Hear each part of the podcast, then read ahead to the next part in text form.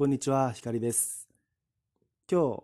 松本市は、えー蒸し暑いです。今日も蒸し暑いです。かなりの湿度を感じます。去年、あの、海外旅行でベトナムに行ったんですけれども、ベトナムの湿度っていうのは、あの、去年の夏に行ったんですけれども、その時、まあ、えーっと、バスガイドさんだったか添乗員さんに聞いた数字ですとね、ベトナムの湿度は90%だったんですよ。で、なおかつ気温も高くて、もう外に出るだけでこうむむっとする感じがすごくあの印象的です。今の僕の住んでる長野県松本市もまあベトナムほどとはいかないですが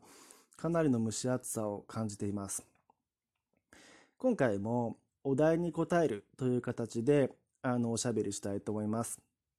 で今日のお題はお題はですねおすすめの音楽アーティストは誰？です。おすすめのアーティストこれはもうまあ何組も何人もいるので多分この1回だけでは終わらずもし気が向けばまたこう第2弾第3弾も話すかもしれないですね。今日のところは第1弾パッと頭に思いつく思い浮かぶのは、えっと、日本人の男性5人のボーカルグループのベイビーブーというアーティストです。このボーカルグループっていう言葉を出した時点であの世間的にはあのゴスペラーズを挙げる方の方が多いかもしれないですけれどもおすすめはゴスペラゴスペラーズを僕もファンなんですけれどもあの一応あえておすすめと言われまして、うん、ベイビーブーの方をおすすめします。カタカナでベイビーブーともし検索していただければ、えっと、アメブロでもあのブログ書いている今今もいらっしゃる書いてらっしゃると思いますので、あのぜひご覧ください。ベイビーブー、彼らは、まあ、その、まあ、最もこう、最初にですね、あの、話題になった、こう、ファンの間で、こう、すごくこう、ヒットし、まあ、ファンの間、ごめんなさい、最初に、あの、話題になった曲が、その、メジャーデビューシングルだと思うんですけど、プラネタリウムっていう曲なんですよ。で、僕はもう当時、その、こう、あのハーモニーの美しさ、あの、コーラス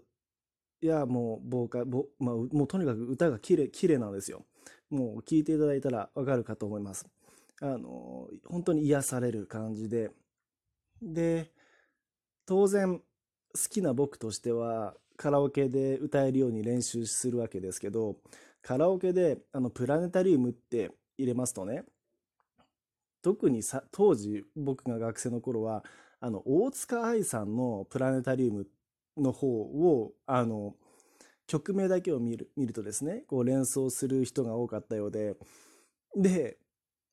まあ違うわけですよね。大塚愛さんではないわけですよ、僕が歌うのは。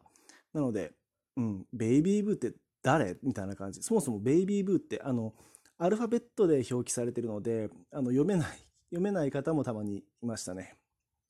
で、プラネタリウム。あと、ファンの間で人気があるのは、えっ、と、ラブノットだとか、うん、あと CM、この方たちは一回テレビでキットカットの CM の、あの、ななんて言うんでしょうね、イメージソングを歌ってるんですけど、それが一歩ずつの勇気っていう曲。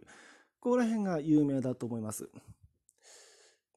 まあ、あといくつか挙げたらキリがないですが、こう、たくさん好きな曲を歌歌ってくださってます。その方、この彼らは、あの、バックにこう演奏を入れる場合と、あの、完全にアカペラだけで、あの、歌う場合とで、結構こう、分けてらっしゃる様子なんですよ。最近は、この方たちはほぼ全てアカペラだと思います。あの、で、えっとですね、確か、あの、今もやってらっしゃると思うんですけれども、えっと、目標を、えっと、日本武道館に、のステージに立つことを目標として今活動されているそうで、あの、東京で、東京を中心に、あの、ストリートライブであったりとか、まあ、小さなライブハウスとかで、こう、地道にファンを増やすっていうことをやってらっしゃるそうです。で、あ、でもその、CM ソングの一歩ずつの勇気がヒットした時っていうのは、もうあの ZEP 東京とかですね、まあ、それなりにこう有名なこう大きなライブハウス、ステージ、ハウスのステージに立って、あのもうすごいファンの数を集めてたんですけれども、最近、まあ何年か前に僕、彼らの、あのライブに行った時は、まあちょっと小さめな、まあいわゆるまあ市民会館みたいなところでですね、あれは東京の新大久保だったと思います。あので、あの歌ってました。えっ、と、その時は、あの昭和歌謡とか懐かしのこう、なんていうんですね、童謡とか、あのポップス、そういうものをこうアカペラで全て歌歌うっていうことをこう、うん、まあ、テーマというんですかね、それをこう、あのやってらっしゃったそういう活動をですね、あのテーマに掲げてですね、うん。あちなみにそのライブに行った時に僕はそのよく彼らの曲でメインでリードボーカルですね。メインで歌う方であのお名前チェリーさんっていう方がいらっしゃるんですけどもうその方に憧れてまして歌もうまいし顔もかっこいいしですね。でそのライブに行った時に始まる前にですねチェリーさんともう一人あのユウさんって方があの、あ、ゆうすけさんですね。ごめんなさい。ゆうすけさんとチェリーさんが、タバコを吸いに外に出てきたんですよ。なので、そのお二人を追いかけていって、一緒に写真撮ってもらったんですよ。で、あの、チェリーさんに、あの、僕がですね、あの、憧れてます。あの、チェリーさんの歌い方を真似して、一歩ずつの勇気歌ってます。カラオケで今もファンです。歌ってますって言ったらですね、あの小声で僕だけに聞こえるような声でチェリーさんはあのうん俺の真似なんかやめた方がいいよとか言ってあの結構面白くこう気さくに返してくださったんですよ。で今あの彼らはあの本当に地道な活動を先ほどもお話ししたようにしてます。大きなこう日本武道館っていう大きな目標に向かって今は本当にこうストリート、路上ライブで、あの、なんていうんでしょう、一人一人のファンを大切にしていらっしゃる、していく。で、もう長い道のりを、あの、なんて言うんでしょうね、こう、もう、もうそう、最初の、最初から想定してですね、あの、ファンを増やしていくってことをやってらっしゃるみたいなんですよね。で、CD もこう、なんて言うんでしょう、まあ、手売りで、まあ、手売りも含めて、まあ、店頭でも売ってるんでしょうけども、あの僕はもう直接そのライブハウスでもライブ見に行った時もあのサイン全員に6あ5人にサインしてもらってあの直接手で買った記憶がありますけれども、うん、あのおすすめですねベイビーブーは。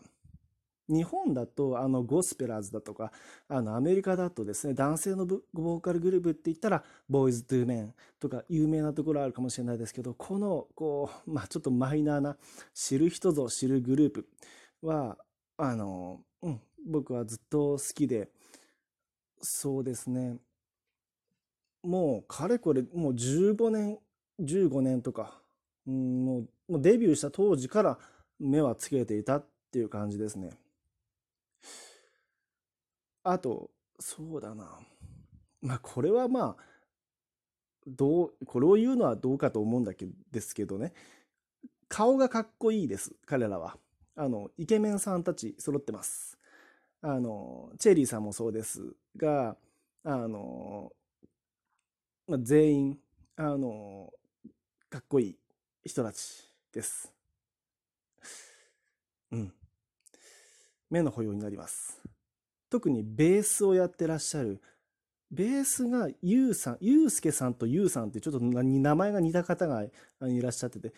多分ゆうさんだと思います。あの、さっき写真と、写真の話をした時はチェリーさんとゆうすけさんか。ベースの方がゆうさんですね。すけがつかないと。このゆうさんって方は、まあ、美形ですよ。あの、この方はこの方でこう美しい、かっこいいって感じですね。うん。このぐらいかな。また、おすすめのアーティスト、このお題でまた喋るかもしれませんが、ここで一旦録音止めます。光でした。